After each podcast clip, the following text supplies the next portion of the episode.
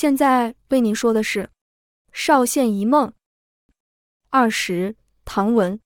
隔天早上，唐文又来到窗边探头，却发现算命仙不见了。唐文突然有些不习惯，只好绕着房间走，发现身子已经好了很多。但他决定不和陈家两老说。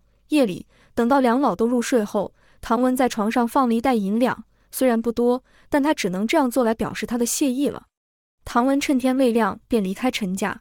他一路前行，来到元川镇，把自己弄得像个乞丐，又脏又乱的样子。在连兴帮的据点及酒楼附近暗中观察了好几天，发现连兴帮的大门总是敞开，常常有个是商人来往。李昌就坐在里面，一群人商议着大米、茶叶、丝绸等货物的价格，让唐文越来越搞不懂连兴帮真的只是个做生意的。只是唐文也有发现青门帮的人在酒楼附近暗中埋伏，这可让他吓得不轻。毕竟不能被认出来，要是被误会是来投靠连兴帮的，可就惨了。只好更努力地乔装一些，也试着和其他乞丐说话，看能不能问出一点连兴帮的底细。不过，大部分的乞丐都带着戒心，以为唐文是要来抢食物的，不是凶巴巴的赶人，不然就是不说话，然后一下子就跑得不见人影。唐文有点气馁，觉得今天就先到此为止好了。唐文来到圆川旁喝了一些水后，便躲到树丛里休息。这时，有些窸窸窣窣的声音传来，看来是有人经过。唐文屏息以待，却发现是那夜追赶他和陈玉的阿明和阿三，两人也来到圆川喝点水后，到树荫下稍作休息，脸色都不太好看。阿三有些烦躁，自顾自地说道：“都过多长时间了？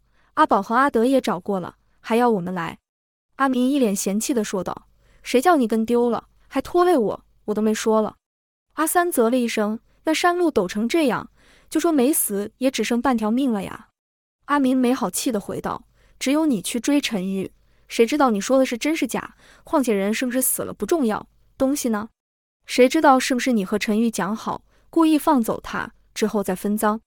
阿三怒道：“我要是有这点心思，早就不知道跑哪去了，哪还会和你们在这搅和？”阿明哼了一声：“那是五哥相信你，那时候大家都认为东西在唐文身上，只有你说要去追陈玉。”我早就觉得奇怪了，阿三又啧了一声。我只是觉得，要是唐文宁死不说，或许陈玉会知道些什么，有个退路啊。阿明冷笑道：“还说没啥心思，这不就是了吗？”阿三咬牙切齿，哼了一声。那谁知道你和阿德是不是就真的去找过赵公子的马车了？阿明脸色阴沉了一下。当然啊，我们马不停蹄地赶过去，把马车里里外外都搜了个遍，啥也没有，被那臭小子骗了。阿三不屑地说道：“是吗？但你俩回来的挺晚的，难说是不是先去销赃或藏宝去了？”阿明怒道：“就说我俩还和赵公子，还有他的仆人阿威套话，跟踪他们一阵子，确定真不知情才回来的。”阿三不耐道：“随便你怎么说，反正赶快办完事，赶快回去了。和连兴帮开战，可不能少了我呀！”阿明哼了一声道：“现在只能把气出在连兴帮身上了，憋屈了这么久。”兄弟们都受不了了，阿三紧握拳头道：“都是唐文和陈玉害的，面子丢大了不说，一堆小帮派也胆大了起来，总有人来抢货，烦都烦死了。”阿明站起身道：“只能说帮主太讲求仁义道德了，总想给掌柜机会。这次让二帮主亲自出马，应该是铁了心了。”阿三也嘟囔几句后起身和阿明赶路去了。躲在树丛里的唐文听了两人的对话，是深感歉意。帮主应该是在等他戴罪立功的，但他真的耽误太久了，连累兄弟们了。若到时真的两帮开战，就算杀敌一千，也是自损八百呀。唐文赶紧趁夜回到连兴帮的据点附近。隔天一早，看到那时带路的小伙子进去和李昌说了一些话，李昌只是点点头。等小伙子离开后，便哈哈大笑道：“就让他怕，这掌柜的本是墙头草，青门帮想解决他就随他们吧。到时他的孤儿寡母也赶出去。”反正长兴帮的人已经混在里面了，我们便直接接管酒楼，不用再过一手赚钱。唐文感到难以言喻的气愤。虽然掌柜的倒戈甚是可恶，可至少念在旧日情谊，就算处理了掌柜，青门帮还是会照顾他的家人。没想到连兴帮如此不讲道义，做法实在让人难以苟同。而且连兴帮和长兴帮果然有关系，看来这李昌来头不小，真下手了就得像陈玉说的，隐姓埋名了。唐文又到酒楼附近看看，发现更多青门帮的人在暗处蹲守，看来是要今晚下手。难怪掌柜的会找人去和李昌说，但应该没人想到自己会回来解决李昌，是个好机会。于是又回到连兴帮的据点附近观察动向。傍晚，李昌出门了，唐文跟了过去，看到二帮主亲自带人来到酒楼，连兴帮的李昌以地主之姿接待，这让二帮主很不是滋味。